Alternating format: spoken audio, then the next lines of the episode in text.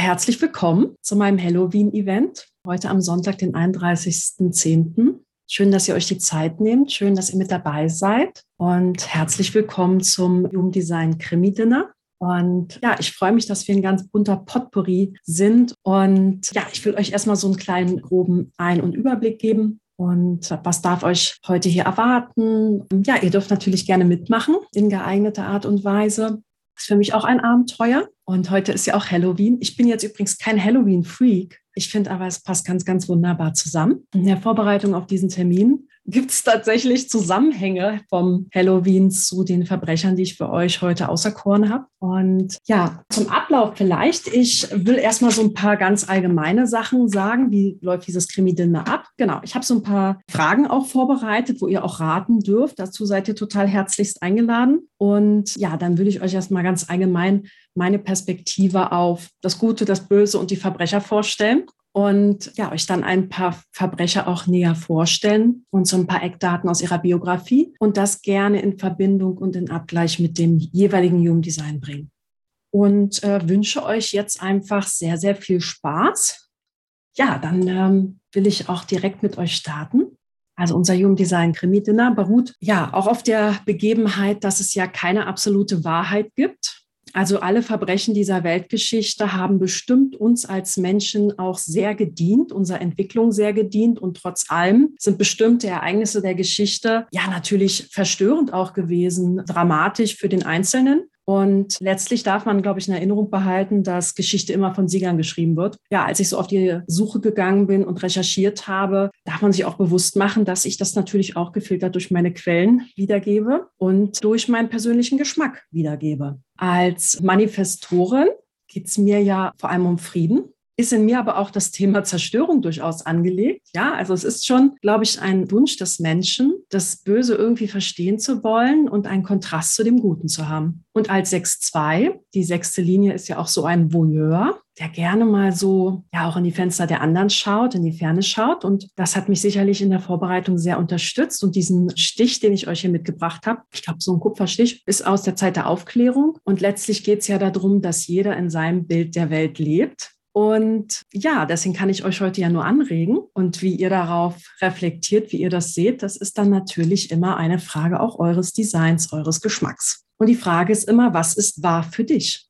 Die Frage habe ich mir gestellt, ne, wenn jeder Weltenbürger sofort eine Million Euro bekommt, sind wir dann eigentlich alle reich? Ne, weil das Gute und das Böse, dem wir uns nähern wollen, das ist ja sehr relativ. Aber ich persönlich finde, da kann man schon so ein paar Leitplanken festlegen. Also was ist gut, wenn man den rechten Glauben besitzt? Fragezeichen. Wenn man auf der rechten Seite kämpft? Fragezeichen. Wenn man zur rechten Zeit das Rechte tut? Fragezeichen. Also das Gute ist tatsächlich irgendwie auch eine Geschmackssache, oder? Und was ist böse? Ja, ich finde persönlich immer, wenn jemand oder etwas zu Schaden geht, ich glaube, wenn Menschen Gewalt angetan wird, wenn es um Morde geht, dann gehört das sicherlich zu den bösen Seiten des Menschseins. Und der Ra Uruhu sagte, dass wir Killer-Monkeys sind. Und ich kann das gut nachvollziehen. Ich weiß nicht, wozu ich oder du in der Lage wärst, wenn bestimmte Umstände in unser Leben treten. Also kann man aus jedem Guten vielleicht auch das Böse machen? Ja, und gibt es das Gute überhaupt ohne das Böse? Und ist gut nur die andere Seite vom Bösen oder ist das Böse nur das Spiegelbild vom Guten? Ja, ich glaube, wichtig ist, dass das eine immer das andere bedingt und das eine immer das andere auch so ein bisschen gerade rückt. Und das meinte ich auch mit, wenn jeder eine Million Euro bekäme, Dollar oder was auch immer für eine Währung, sind wir dann reich ne? und sind wir alle gut, sind wir alle böse. Und wir brauchen manchmal auch die bösen Menschen und die Verbrecher der Weltgeschichte, um uns vielleicht auf bestimmte Sachen wieder zu besinnen.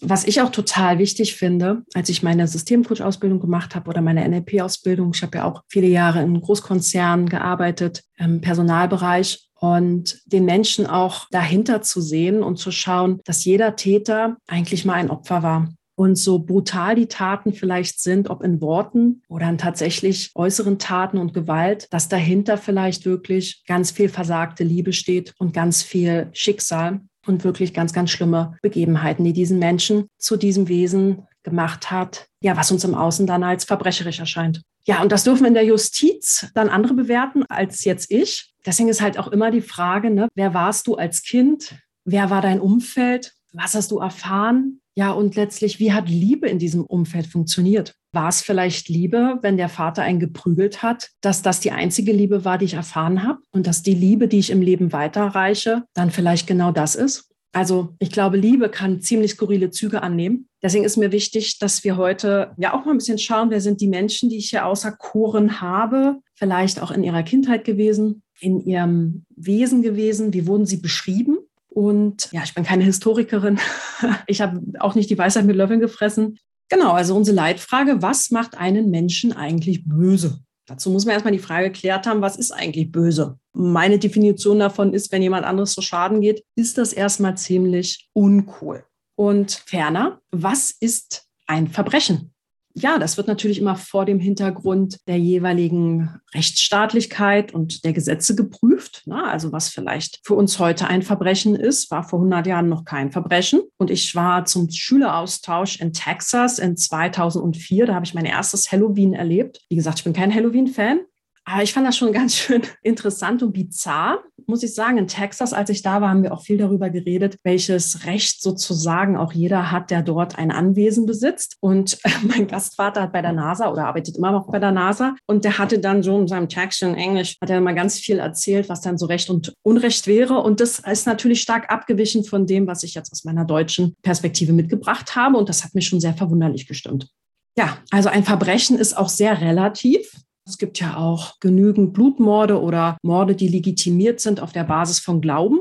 Ja, und deswegen ist das auch alles eine sehr subjektive Frage.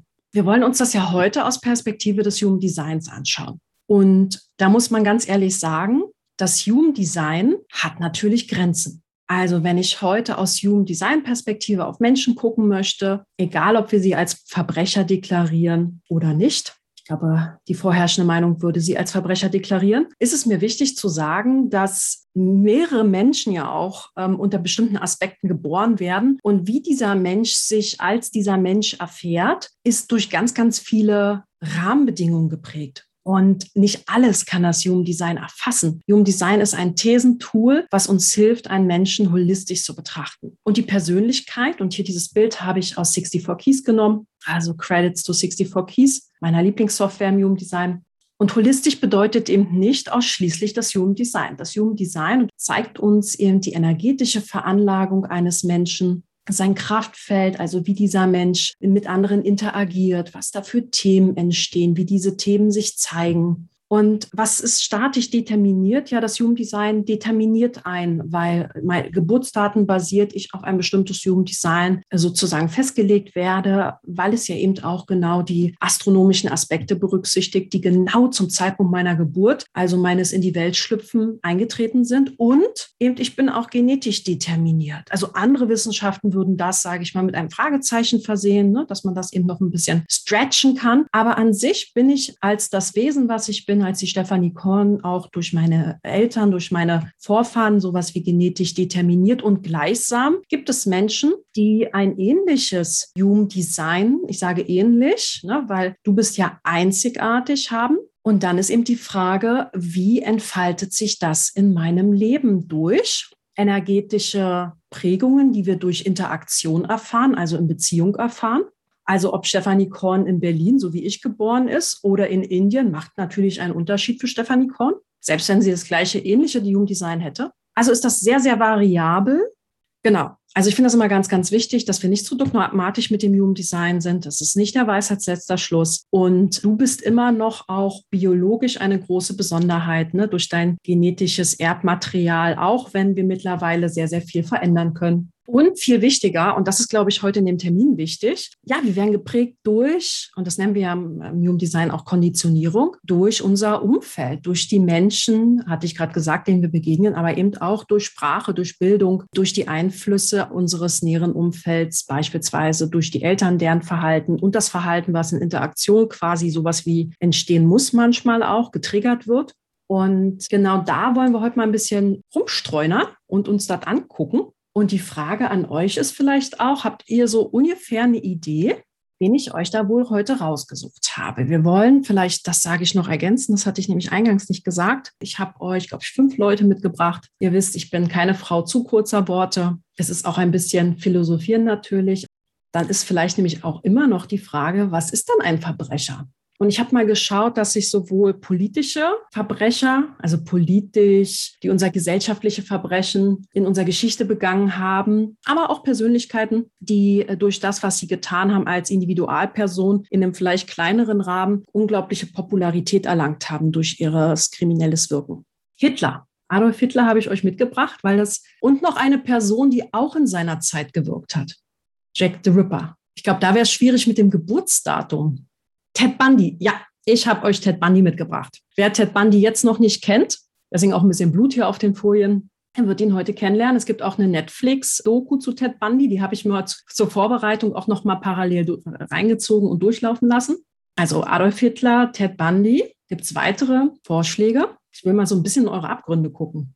Jeffrey Dahmer habe ich auch gesehen, habe ich, den habe ich nicht mitgebracht. Übrigens ist mir aufgefallen, weil ich mich auch immer freue, wenn Männer dabei sind und Männer sich dafür interessieren. Ich habe tatsächlich nur männliche Verbrecher mitgebracht. Das tut mir wirklich leid. Ich hätte vielleicht auch noch eine Frau suchen sollen, weil jetzt sind Frauen relativ unterrepräsentiert und Frauen sind ja durchaus auch zu Gewalt in der Lage oder haben Verbrechen begangen. Dann weiß ich ja schon mal, auf wen ihr Lust habt beim nächsten Mal. Ja, also ich spanne euch mal nicht auf die Folter. Ich habe euch mitgebracht Michael Myers. Wer sich fragt, äh, das ist doch gar kein echter Mensch. Ja, wir haben ja Halloween heute. Also es geht um Michael Myers, Ted Bundy, Joseph Stalin, Al Capone, Adolf Hitler und Charles Manson. Ja, also wirklich Menschen, mit denen man vielleicht mit auf Abstand zu Abend essen möchte, aber ich finde es ja ganz spannend, sich mit Menschen zu unterhalten, die Dinge anders tun als man selbst, um in Erfahrung zu bringen, was macht dich denn zu diesen Menschen? Wie kommst du denn dazu, das und das so und so zu sehen und zu glauben? Also auf diese Persönlichkeiten dürft ihr euch freuen. Und die werden wir uns jetzt mal Pött ab Pött angucken. Und diese Gestalt ist euch vielleicht bekannt. Woher kennen wir Michael Myers? Sie schreibt es aus den Halloween-Filmen. Ich muss gestehen, ich bin ja ein absoluter Feigling. Ich habe ja auch den Kanal 1156, bin schon auch neugierig, aber ich habe schon ziemlich Angst im Dunkeln. Wenn du mich aufs Land schickst, dann äh, brauche ich schon eine Gaslampe. Und ich habe die Woche zum ersten Mal den Film Halloween geschaut. Also ich kann mir das nicht lange angucken, muss ich sagen. Und Michael Myers ist ein Hauptdarsteller in dem Film Halloween. Und irgendwer hatte mir gesagt, wer für die Maske Model gestanden ist. Und das war sehr überraschend. Ich habe es leider wieder vergessen. Und jedenfalls zeichnet sich Michael Myers dadurch aus in dem Film, dass er schon als sehr, sehr, sehr kleiner Junge, ich glaube, keine Ahnung, was zwischen fünf und acht, neun, seine Schwester brutal umbringt. Und äh, Michael Myers ist also eine Kunstfigur, ist eine Figur aus dem Halloween-Gruselfilm der schon Jahrzehnte alt ist. Jamie Lee Curtis. Jamie Lee Curtis hatte da ihre erste Hauptrolle und Jamie Lee Curtis hat ja vor kurzem, da gab es auch nochmal so eine Halloween-Auflage und ich habe recherchiert und dieser Michael Myers hat auch ein Geburtsdatum. Und im Human Design sagen wir ja, es gibt keine Zufälle. Also wenn jemand ein Skript macht für Halloween und sich Kunstfiguren ausdenkt und sich auch ausdenkt, das machen ja auch Drehbuchautoren, das ist ja wirklich, die denken sich ja alles aus, ne, sodass du das dann auch weiterspinnen könntest. Michael Myers hat tatsächlich ein Geburtsdatum und zwar wurde er am 19.10.1957 geboren. Ja, und da habe ich gedacht, lege ich doch einfach mal einen Datensatz an und schau mal, was sich daraus für ein Human Design ergibt und habe das einfach mal fantasievoll betrachtet, weil das Human Design oft so viele Überraschungen hat, weil es dann irgendwelche Korrelationen gibt und sich doch Dinge zeigen, die irgendwie spannend sind. Und mir ist aufgefallen, dass ganz viele böse Persönlichkeiten der Weltgeschichte unter anderem ein Profil 6.2 tragen. Und ich finde das spannend, weil das Profil 6.2 heißt ja auch, dass man wirklich ganz individuell seinen eigenen Weg geht und dass man ja auch immer schon Dinge kommen sieht, die richtigen Verbündeten braucht, sich irgendwie nicht so zugehörig fühlt in der Welt, in der man jetzt so gerade ist und vorbildlich sein soll. Und manchmal frage ich mich, und deswegen sagte ich es auch, manchmal werden uns ja auch Personen geschickt, die uns mit Abscheu und dem Bösen versorgen. Also braucht es manchmal auch Leute mit dem Profil 6.2, die ganz vorbildlich ihr Ding machen. Und wir würden das jetzt nicht im originären Sinne als vorbildlich bezeichnen. Die Sechse-Linie ist ja auch ein Heuchler. Ne?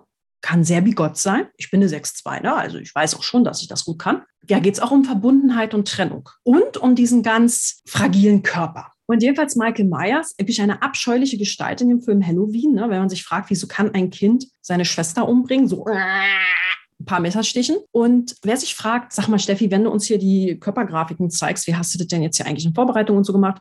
Naja, also ich habe immer den Tag genommen und habe dann in 64 Keys, wer 64 Keys hat, gibt es eben die Möglichkeit, den ganzen Tag sich anzuschauen. Und was ich getan habe, ist, für alle. Ich habe mir angeschaut an diesem Tag, was verändert sich dort. Also im Hinblick auf den Typus, im Hinblick auf das Profil, habe ich geschaut, nachdem das Geburtsdatum sicher ist, was gab es denn eigentlich für Veränderungen an diesem Tag im Hinblick auf eben den Typus, das Profil. Wir werden heute in der ganzen Session auf keinen Fall auf die tieferen Ebenen einsteigen. Also das Thema Variablen ist heute keines und andere tiefer liegende Themen, eben Motivation etc., weil das ist natürlich viel zu grob sonst. Ne? Das heißt also, wir schauen primär auf, auf die Ebenen des Typus, des Profils, aber auch der Zentren.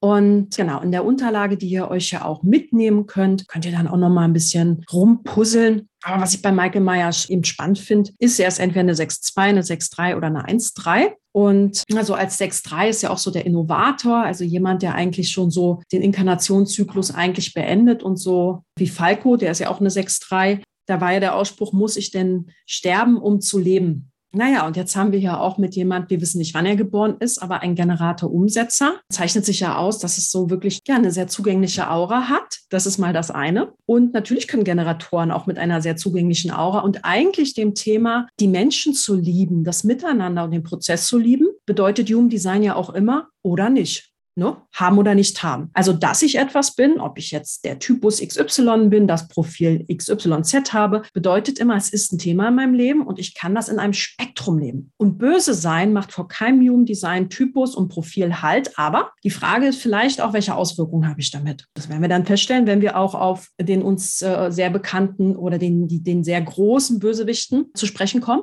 Und das vielleicht für euch als Orientierung und Einordnung, wie habe ich das jetzt gemacht? Und wie dürfte er das, was ich hier sage, bewerten? Genau, und die 59,6 fand ich auch ganz spannend bei ihm, weil das sind ja Menschen, die wie kaum jemand anders es vermögen, Nähe herzustellen und eben auch so Nähe-Distanz-Thema mal eher eins ist. Also wenn du dir vorstellst, du hast die 59.6, wirklich ein Kanal der Intimität, der Fruchtbarkeit und dir sind die Leute schon mit ein oder zwei Jahren ein bisschen zu nahe gekommen, dann lernst du vielleicht, es ist gefährlich, wenn mir Menschen zu nahe kommen. Ähm, mir ist aufgefallen, dass auch viele unangenehme Persönlichkeiten tatsächlich die 59.6 auch haben. Also das finde ich sehr, sehr spannend auch. Also auch der Umgang mit dem genetischen Imperativ. Der Umgang mit Vermehrung, Sexualität, wen lasse ich wann, wie an mich ran, sind ja auch Rollentore. Also sie definieren ja auch das Verhalten, inwieweit gehe ich in die Intimität mit jemandem. Ja, und da kann man als Kind vielleicht auch sehr früh sehr stark Übergriffigkeiten erleben. Was alle Verbrecher gemeinsam haben, die ich euch ausgewählt habe in der Vorbereitung, ganz, ganz schwierige Verhältnisse in Bezug auf deren Geburt und in Bezug auf die Vater- oder Mutterschaft oder ihre Kindheit. Also Sozialisierung, Umfeld ist ein großes Thema, was hier auch reinwirkt. Und so kann auch ein Generator, Umsetzer, der eigentlich für das Miteinander hier ist, der, der sehr einladend wirkt, ja, auch, auch ein Bösewicht werden. Na ganz klar, so wie das sicherlich bei jedem Menschen der Fall sein kann. Ja, aber das ist jetzt hier eine Spielerei natürlich. Michael Myers als Kunstfigur und genau, würde das äh, Prinzip, welches ich heute verwende, hieran einfach mal vorgestellt haben. Bürger schreibt Kanal 731. Ja, das ist auch spannend, weil es bedeutet, das ist ja ein Führungskanal, also die oberen Kanäle zwischen dem Identitätszentrum, also diesem umgekehrten Viereck Richtung Ausdruckszentrum, die sind ja auch Führungsrollen, also in größeren Organisationen oder in Familien sind das immer Menschen, wo man deutlich machen kann, wer durchaus die Führung übernimmt. Die 31.7 ist ein sehr logisches Talent. Da geht es um das Verstehen, da geht es um Wiederholung und vor allem, das heißt zwar das Alpha-Tier, aber es geht eben nicht darum, so nach dem Motto, also ich bin jetzt King und Kaiser und jetzt bitte folgt mir alle, sondern es geht darum, dass ich weiß, was in die Zukunft führt und daraus auserwählt werde für die Führung. Und natürlich kann man dann auch noch genauer schauen, auf die Tore und deren Linien. Das ist jetzt natürlich grob schlechtig, was ich sage. Ne? In welchen Linien hat er da den Kanal, also die Tore in dem Kanal? Und bei Michael Myers finde ich spannend. Und ja, wir reden immer noch über eine Kunstfigur, aber ich finde das so passend zu diesem Film, ja. Und es gibt ja keine Zufälle. Er hat ja den Mars in der 7-6 mit diesem Sternchen, das seht ihr vielleicht dort links, unbewusster Mars, Tor 7-6 mit diesem Sternchen. Und der unbewusste Maß bringt uns in Verbindung mit unserer Kernverletzung und unserem Kerntalent. Und das ist oft etwas, was wir von unserer männlichen Ahnenreihe übernommen haben oder einer Mutter, die sehr dominant männlich ist. Ne? Also wenn ich jetzt als Manifestorin Kinder kriegen würde, wäre das, denke ich, auch möglich. Das, so sagt es auch 64 Keys, dass sie da Erfahrung mit haben. Also sehr dominante oder männlich geprägte Frauen. Ne? Als Manifestorin ist man ja manchmal mehr Mann als Frau. Ich sage das jetzt scherzhaft. Aber es ist so. Es ist ja ein Yang-Yang-Typus. Naja, und die sechste Linie heißt, das sind Menschen, die sich oft in der Kindheit nicht gesehen gefühlt haben. Und Menschen reflektieren da oft auch sehr kritisch drüber und sagen, eigentlich kann das gar nicht sein, dass mein Vater mich nicht gesehen hat, weil der war objektiv genommen ja da, so rein physisch. Und aber Kernverletzung bedeutet halt auch, die holst du dir halt ab und es prägt auch dein Bild der Welt. Also man kann objektiv sagen, auch der arme Klotz hat jetzt aber Pech gehabt, das war ja so schlimm alles in seiner Familie. Aber gleichzeitig darf man auch sagen, dass man durch das Human Design natürlich auch mit einer gewissen Blaupause auf die Welt kommt, durch die man seine Welt, also auch seine Eltern, bewertet. Ja, dieser kleine Junge, der Michael Myers mal war, bevor seine Schwester umgebracht hat, also who knows, ne? Wie er vielleicht Selbstführung heißt das ja auch erstmal, ne? Tor 7 in die Selbstführung gehen. Ja, weil er sich nicht selbst, weil er sich nicht gesehen gefühlt hat, vielleicht zu Gräueltaten imstande. Meine Schwester, die ist äh, Koordinatorin und arbeitet in der Kinder, ja, Psychiatrie will ich jetzt nicht sagen, aber mit Kindern, die in ihrer Ausbildung war das auch so, die schwer verhaltensauffällig sind. Und die hatte mir auch schon gesagt, dass es Kinder gibt, die Selbstmordversuche unternehmen oder eben zu sehr bösen Taten in der Lage sind. Also auch das gibt es. Und manchmal ist halt wirklich auch die Frage, wir haben ja eine 6.2, da sagen wir auch mal über persönliche Schicksal. Und nicht nur, dass es um die richtigen Verbündeten geht, das heißt auch, man kommt auf die Welt und hat das Gefühl, also karmisch habe ich so ein bisschen was auf dem Kerbholz. Also ich muss mich in dieser Welt hier, ich muss hier irgendwie was gut machen. Ne? Man sagt, man hat so ein bisschen die Fensterscheibe beschmutzt. Naja, gut machen. Die 6.2, ihr wisst, die muss sich von dem Pessimismus in den Optimismus entwickeln. Und die ersten 30 Jahre sind kein Zuckerschlecken, aber Michael Myers hat seine Mordserie in dem Heimatdorf begangen. Ich würde behaupten, da war er noch nicht sein Saturn-Return. Das hat man ja so mit 28, 30. Danach leckt sich jede 6-2 die Wunden. Naja, das hat er vielleicht nicht ganz verkraftet. Also Michael Myers Halloween könnt ihr euch ja gerne mal angucken als Kunstfigur. Also ich finde es so abgefahren. Human Design hat selbst ich finde bei Kunstfiguren irgendwie eine Resonanz. Also, dass man irgendwie merkt, dass das alles nicht ganz Zufall war.